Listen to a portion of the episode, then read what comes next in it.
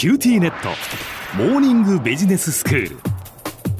今日の講師は九州大学ビジネススクールでロジスティクス国際経営がご専門の星野博先生です。よろしくお願いいたします。よろしくお願いし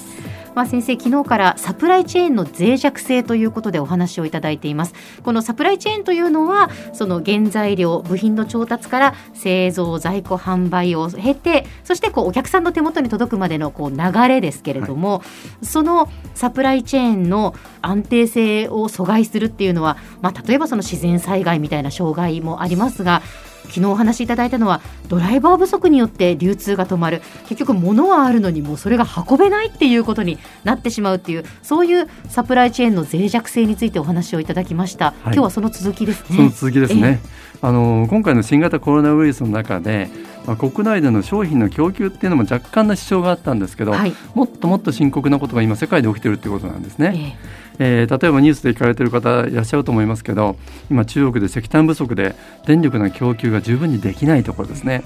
あるいはその影響を受けて韓国ではトラックなどのこうディーゼル車に必要な尿素水という中国から供給されたものが制限されてさまざ、まなところに影響が出るなんていうことが出てきてるんですね。でまさに調達から供給までのサプライチェーンについて、まあ、いろんな問題が出てきてるんですけれども昨日はイギリスのガソリン不足これがタンクローリーのドライバー不足だってお話をしました。ええ今日はですねその続きをちょっとお話ししたいと思います。はい。まあそれこそその物の調達、輸送、供給いろんな分野で問題が発生しているっていうことですよね。そうなんですね。えあの今日あのサプライチェーンっていうのはまさにグローバルな規模でですね展開されているんで。うんこう地球温暖化などのこう天候の異変から始まって政治的な問題さまざまな問題でこの長い長いチェーンに影響していくんですよね。えでそれが日本経済に深刻な影響を与える可能性のある今日海上輸送についてちょっとお話をしたいんですけど、はい、それは例えば日本選手協会というですね業界の団体によると日本の輸出入の99.6%がですね8億2000万トンが実は海上輸送船舶輸送で、えー、航空輸送ってわずか0.4%しかないらしいんですね。つまり日本の貿易っていうのはほとんどこの船による輸送に依存しているということになるわけです。本当ですね。ほとんどその輸出も輸入も船だっていうことを考えると大事なサプライチェーンということですよね。そうです。その中でもですねあのほとんどの食品だとか製品の輸送に使われるのはコンテナ船というコンテナ輸送なんですけれども、えー、まあ、これでまあ異変が起きてるんですけれども、はいえー、日本海事センターというところの調査によるとですね今年の9月のアジアから米国向けのコンテナの輸送量というのは過去最高歴史で、えー、上最高を記録したんですね、はい、最も輸出量が多かったということです。ほで9月の1か月間だけで180万 TEU っていうことなんでちょっと小型の20フィートっていうですね長さ6メートルのコンテナに換算すると180万個の荷物がアジアから北米に輸送されたんですね。1か月でですよね。1か月間です。えー、でその逆はっていうとですね、えー、アメリカからアジア向けっていうのは46万 TU わずかその4分の1しかアメリカからアジアに来てないってことになるんですね。もしですね輸出が4倍あって、えー、で帰りはその4分の1しかないっていうことになると、はい、どんなことが起きると思います？えそれはもうたくさんコンテナがアメリカに行ってるのにそのコンテナの4分の3がアメリカにいるままというか置かれたままになっているっていうことですそうなりますよね。たまったままになりますよね、えーはい、そうするとアメリカ国内にどんどんコンテナが溜まっていきますし、うん、じゃあアジアから今度輸出しようと思ってもコンテナがなくなってしまうってことになるんですね、えー、そうなるとこの需要と供給のバランスっていうのが非常に不安定になってきてでその結果ですねアジアから運賃が高騰していってアメリカの運賃で低くなっていくんですね。まさに需要と供給ですから、ええ、たくさんの人が輸出したいと思えば運賃が上がり輸出するものがないと下がるっていうこう、うん、マーケットメカニズムですよね。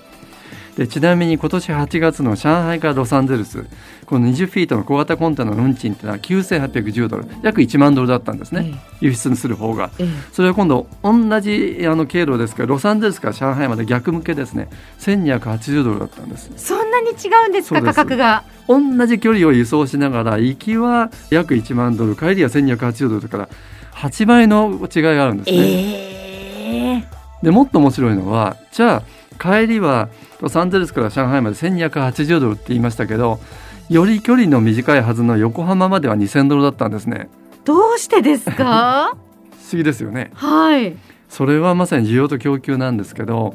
中国からですね家具だとか電気製品だとかクリスマス用品が大量に中国からアメリカに輸出されるんですよね。でこの需要と供給で運賃が高くなるわけですで今度帰りにその貨物を輸出するためにコンテナが足りなくなるんで、うん、アメリカから上海に向けてはものすごく安くても引き受けるってことが出てきたわけなんですね。でそうなるとほとんどですねこのコンテナがもうアメリカと中国の間をこう行き来して日本には戻ってこないというまさに日本の素通りの状態が続いているわけです。はあその結果ですね今度アメリカに向けて日本から輸出しようと思ってもコンテナがない、はい、でアメリカから日本に来るコンテナもないってなると、うん、そんな中で出てきたのが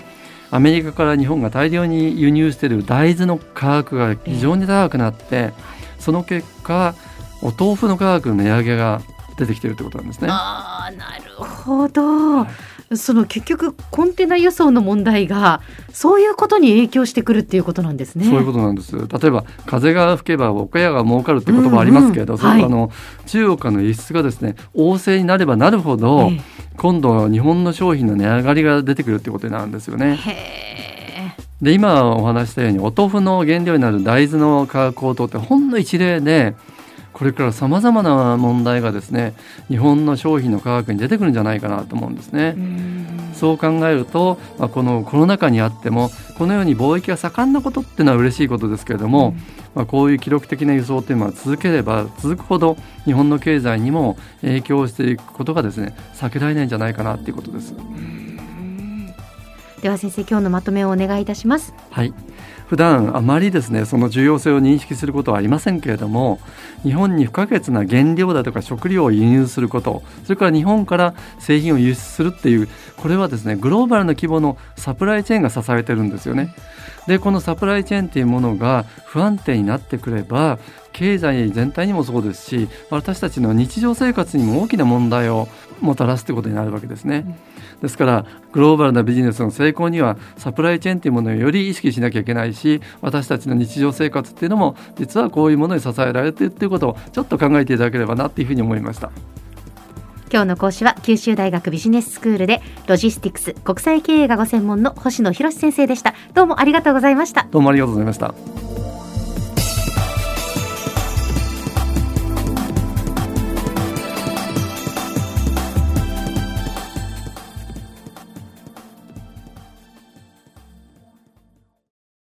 QTnet。お乗り換えのご案内です。毎月のスマホ代が高いと思われているお客様 QTモバイルにお乗り換えください。あなた乗り換えるわよ。お父さん早く。乗り換えるなら今格安スマホの QTモバイル